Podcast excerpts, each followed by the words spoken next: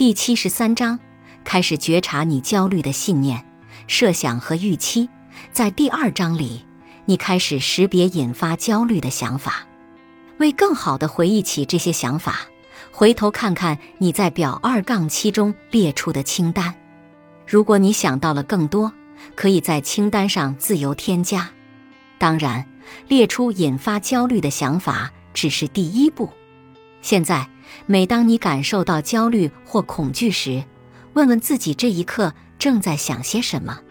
试着找出那些可能让你感觉不舒服的预期，并把它们写下来。在努力克服焦虑的整个过程中，你都需要监控自己的想法。你可以通过反问自己下面这些问题，来弄清楚自己正在想什么。这些问题对识别高估可能性、灾难化思维、引发焦虑的冲动和想象来说特别有用。它们既包含一般化的问题，也有与特定类型焦虑相关的问题。我在害怕发生什么？我在预期会发生什么？我在想象会发生什么？如果我在电影院惊恐发作，我会害怕发生什么？惊恐障碍。如果我碰上一只狗，会发生什么？恐狗症。我坐在这儿担心孩子，脑子里出现了什么事情会发生在他们身上的画面吗？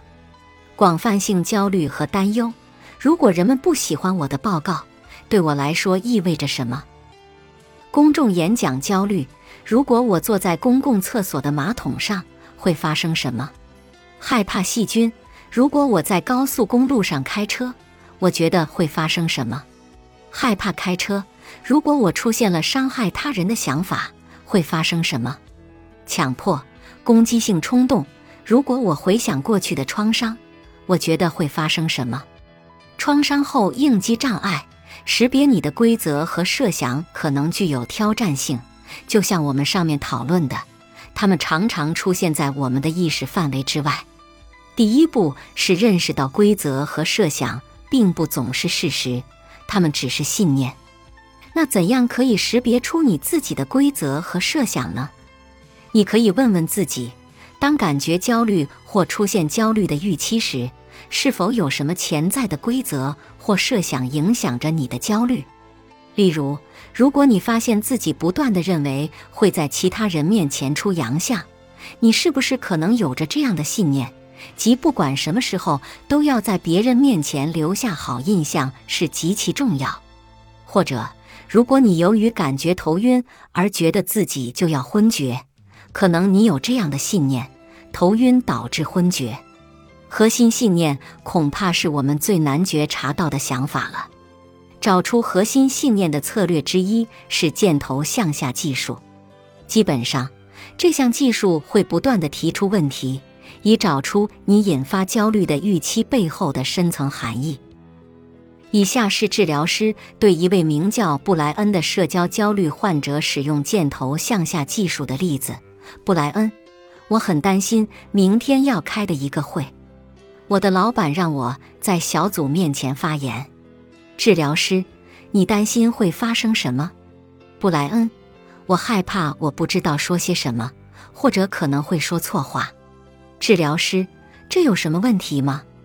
布莱恩，人们会注意到我犯的错。治疗师，那又怎么样呢？布莱恩，如果他们注意到我犯的错，他们会认为我很愚蠢或无能。治疗师，这为什么会成为一个问题呢？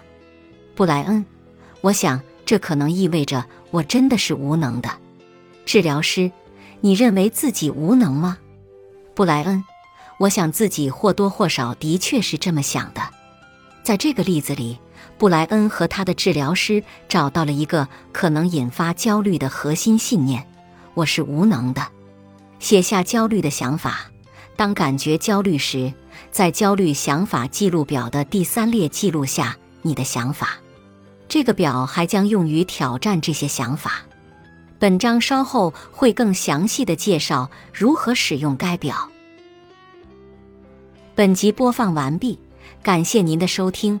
喜欢别忘了订阅专辑，关注主播，主页有更多精彩内容。